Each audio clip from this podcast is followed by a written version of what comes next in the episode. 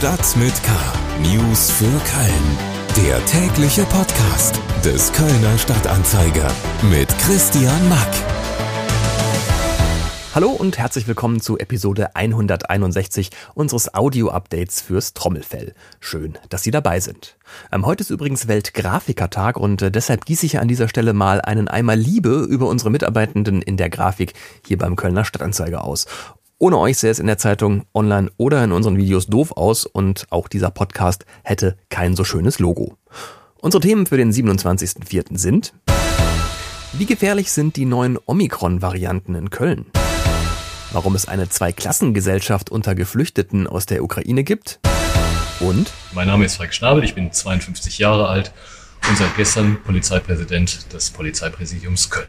Die Kölner Polizei hat einen neuen Chef und wir stellen ihn vor. Schlagzeilen. Weil sowohl die öffentliche Sicherheit als auch die Sauberkeit seit Jahren verbesserungswürdig sind, soll nun ein mehrstufiger sogenannter Masterplan Köln sicherer und sauberer machen. Das Ratsbündnis aus Grünen, CDU und Volt will hierzu in der Ratssitzung am 5. Mai einen entsprechenden Antrag einbringen. Demnach soll die Stadt mit mehr als einem Dutzend Experten und Institutionen zusammenarbeiten. Die Kosten des Projekts werden mit 650.000 Euro veranschlagt. Konkrete Gespräche mit externen Beratern, Ämtern und Organisationen sollen folgen. Die kostenlose Benutzung öffentlicher Toiletten in Köln soll in Zukunft nicht mehr nur ein Privileg ausschließlich für Männer sein. Der Gleichstellungsausschuss der Stadt Köln hat auf Antrag der SPD-Fraktion beschlossen, dass alle Arten von öffentlichen WCs nun kostenlos sein müssen. Bisher musste man in Köln für die Nutzung von Sitztoiletten oft 50 Cent zahlen. Urinale waren aber kostenlos. Bereits installierte Toiletten sollen dem Beschluss zufolge entsprechend umgerüstet werden. Die Verwaltung soll nun Möglichkeiten prüfen, wie die Einnahmeausfälle in Höhe von rund 200.000 Euro refinanziert werden können. Die Kölner Filiale der Supermarktkette Real an der Rudolf-Diesel-Straße wird zum 30. Juni schließen und alle 97 Mitarbeitenden entlassen. Zwar wird der Markt von der Kette Kaufland übernommen, allerdings wird dies erst nach einer lang andauernden Bauphase geschehen, weshalb man die Belegschaft nicht übernehmen könne, heißt es von Seiten der Real GmbH. Anders soll es aber für die Realmitarbeitenden in Gremberg und Eil laufen. Denn auch diese Filialen werden zu Kaufland. Hier soll die Belegschaft aber ihren Job behalten. Mehr Nachrichten gibt's auf ksta.de und in der KSTA Nachrichten-App. Noch mehr Hintergründe rund um Köln kommen jetzt in etwas ausführlicher. Corona News. Was die Corona-Pandemie angeht, befinden wir uns gerade gefühlt in einer Phase der Entspannung. Viele Corona-Regelungen sind ja jüngst gefallen und äh, wer will, kann schon seit einiger Zeit im Supermarkt sein Sonnenblumenöl auch ohne Maske hamstern gehen. Insgesamt finde ich, herrscht so ein bisschen das Gefühl vor, dass das mit Corona jetzt irgendwie doch langsam mal vorbei ist, auch wenn die Inzidenzen zuletzt in Köln wieder angestiegen sind. Die ursprüngliche Omikron-Variante namens BA.1 ist in Köln tatsächlich auch kaum noch Faktor. Sie wird nämlich aktuell von neuen Omikron-Subtypen verdrängt, die pandemisch gesehen erfolgreicher, also ansteckender sind als das Original. Übers Netz zugeschaltet ist mir jetzt Lena Heising aus unserem NRW-Ressort. Hallo Lena. Hallo Christian. Ähm, bei welcher Omikron-Variante sind wir denn jetzt in Köln angekommen und äh, droht uns vielleicht wirklich eine Killer-Variante, wie Gesundheitsminister Lauterbach vor ein paar Wochen mal sehr umstritten orakelt hat? Ja, du hast es ja schon gesagt, wir sind gerade in Köln eigentlich bei BA.2 angekommen. BA.1, die Ursprungs-Omikron-Variante, ist hier schon nahezu verschwunden. Ähm, seit April ist aber noch eine weitere Untervariante auf dem Vormarsch. Gerade BA.2.9 setzt sich derzeit durch und zusammen mit einer weiteren Untervariante, das ist BA.2.3, machen diese Untervarianten gerade 20 Prozent aller Neuinfektionen aus, also Tendenz sehr stark steigend. Dass sich diese Subtypen gerade durchsetzen, deutet darauf hin, dass sie nochmal ein Stück ansteckender sind. Die Krankheitsverläufe bleiben aber dieselben. Und mit der Killer-Variante meinte Karl Lauterbach eine neue Variante, die ebenso hoch ansteckend wie Omikron ist und genauso schwere Krankheitsverläufe hervorruft wie Delta. Die gibt es aber momentan noch nicht. Für diese Wortwahl steht auch Lauterbach in der Kritik. Ich habe mit Johannes Niesen, dem Leiter des Kölner Gesundheitsamtes, über so eine die Möglichkeit einer solchen Variante gesprochen. Und er sagte, die Sorge davor ist schon da, aber momentan sind das alles Spekulationen. Also er hält eine Omikron-Delta-Variante für unwahrscheinlich, aber für möglich. klingt jetzt erstmal beruhigend. Ähm, ist man denn nach aktuellem Wissensstand gegen alle Omikron-Subtypen immun, wenn man mal eine Variante davon hatte? Vermutlich schon. Also mit der Immunität ist das ja so eine Sache. Es sind ja vereinzelte Fälle bekannt, nach denen sich Menschen auch zweimal mit Omikron infiziert haben. Aber nach bisherigem Wissensstand ist eine Wiederinfektion mit Omikron für Omikron-Genesene deutlich unwahrscheinlicher. Also die Omikron-Antikörper wirken auch gegen Subtypen. Weil ob jetzt BA1 oder BA2 oder BA2.9, ist es ja immer noch alles Omikron. Mhm. Keiner dieser Untervarianten hat den einen neuen Namen im griechischen Alphabet bekommen. Ähm, wie schaut es denn mit dem Rest der Welt aus, äh, mit den Omikron-Subtypen? Äh, braut sich da vielleicht irgendwo was zusammen, was uns auch in Deutschland Sorgen machen müsste und gefährlich werden kann?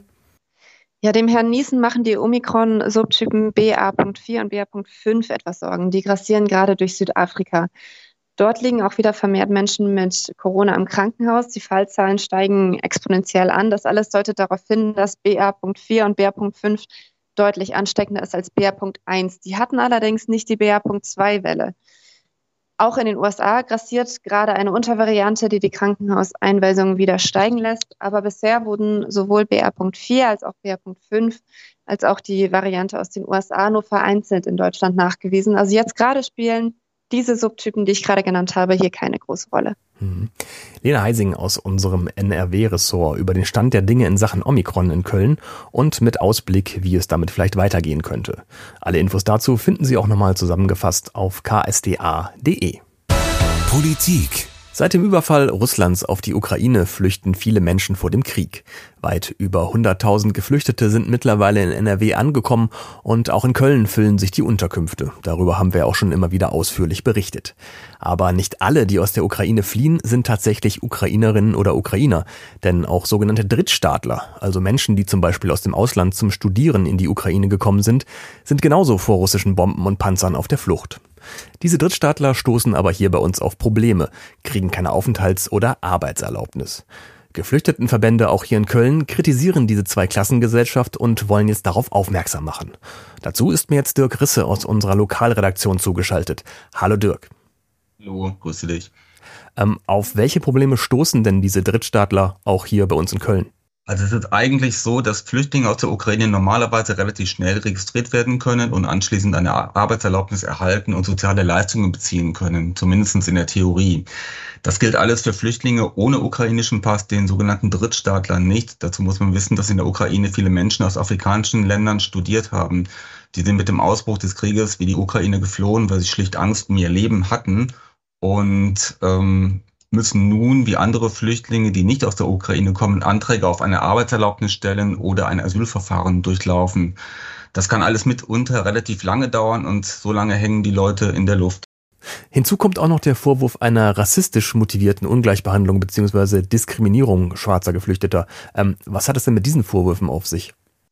Gab schnell Berichte darüber, dass Drittstaatler, besonders Menschen aus afrikanischen Ländern, an den Grenzen benachteiligt worden seien. Es gibt ja zahlreiche Initiativen in Köln, die sich für diese Menschen einsetzen und die kritisieren die Ungleichbehandlung dieser Geflüchteten auch in Köln. Die kritisieren unter anderem, dass die schwarzen Studierenden aus der Ukraine nicht wie die ukrainischen Geflüchteten bislang eine finanzielle Unterstützung von der Stadt bekommen hätten. Was sagt denn die Stadt Köln zu den Vorwürfen einer Zweiklassengesellschaft im Umgang mit Geflüchteten aus der Ukraine beziehungsweise zu dem Vorwurf des Rassismus? Die Stadt weist die Vorwürfe zum Rassismus klar zurück. Sie räumt aber ein, dass es eine ungleiche Behandlung unter den Flüchtlingen gibt. Und das sei so, weil das EU-Recht, die sogenannte Massenzustromsrichtlinie, das vorsehe. Die Stadt sagt, das einzige Kriterium, ob der Geflüchtete eine Chance habe, in ein sicheres Herkunftsland zurückzukehren, sei das, was momentan geprüft würde. Das ist bei den Ukrainern natürlich im Moment nicht so, das ist offensichtlich. Bei den Drittstaatlern müsste das aber eben geprüft werden. Und so kann es also sein, dass Geflüchtete aus Nigeria oder Marokko dorthin wieder zurück abgeschoben werden. Dirk Risse aus unserer Lokalredaktion über die Probleme sogenannter Drittstaatler aus der Ukraine, die vor dem Krieg zu uns fliehen und rechtlich den Geflüchteten mit ukrainischer Nationalität nicht gleichgestellt sind, obwohl sie vor den gleichen Bomben fliehen wie diese. Nachzulesen auch nochmal im Kölner Stadtanzeiger und auf ksda.de. Blaulicht. Ein neuer Sheriff ist in der Stadt. Seit dieser Woche hat die Polizei Köln einen neuen Präsidenten. Am Montag hat der 52-jährige Falk Schnabel den Job von Vorgänger Uwe Jakob übernommen. Und das Interessante dabei ist, Schnabel ist Jurist und kein gelernter Polizist. Als Vorerfahrung bringt er schlanke 16 Monate als Polizeipräsident in Münster mit und soll jetzt also die größte und wichtigste Polizeistelle in NRW führen.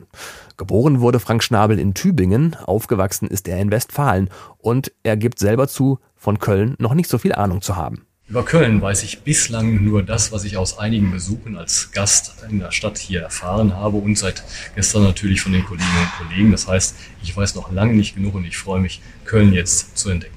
Schnell einstellen auf seine neue dienstliche Heimat wird er sich auf alle Fälle jetzt müssen, denn in der Millionenstadt Köln und in Leverkusen, das ja auch zum Präsidium Köln gehört, warten sicher nochmal andere Herausforderungen als in Münster. Ähm, unser Polizeipräsidium hat natürlich schon seine behördenstrategischen Ziele im Sicherheitsprogramm für das Jahr 2022. Die werden wir auf jeden Fall fortsetzen. Dazu gehören Straftaten zum Nachteil von älteren Menschen wollen wir noch stark in den Fokus nehmen. Die Verkehrssicherheit für Radfahrende, die Gewalt beim Fußball, aber vor allen Dingen das Präsenzkonzept im öffentlichen Raum. Das heißt, dass Polizei sichtbar und greifbar an den Brennpunkten in Köln vorhanden ist, dass man sie ansprechen kann dass vor allen Dingen das Sicherheitsgefühl der Bürgerinnen und Bürger unserer Stadt wieder weiter äh, gestärkt wird. Mehr Polizeipräsenz ist also eines der erklärten Ziele des neuen Polizeipräsidenten Falk Schnabel. Ein ausführliches Interview mit ihm lesen Sie auf ksda.de und am Donnerstag in der Druckausgabe des Kölner Stadtanzeiger. Damit ist diese Episode von Stadt mit K auch schon wieder durch. Täglich eine neue Folge gibt es überall da, wo es Podcasts gibt. Alle Themen aus dieser Ausgabe zum nochmal nachlesen finden Sie in den Shownotes dieser Episode verlinkt. Mein Name ist Christian Mack. Bleiben Sie gesund und bis zum nächsten Mal. Stadt mit K. News für Köln. Der tägliche Podcast.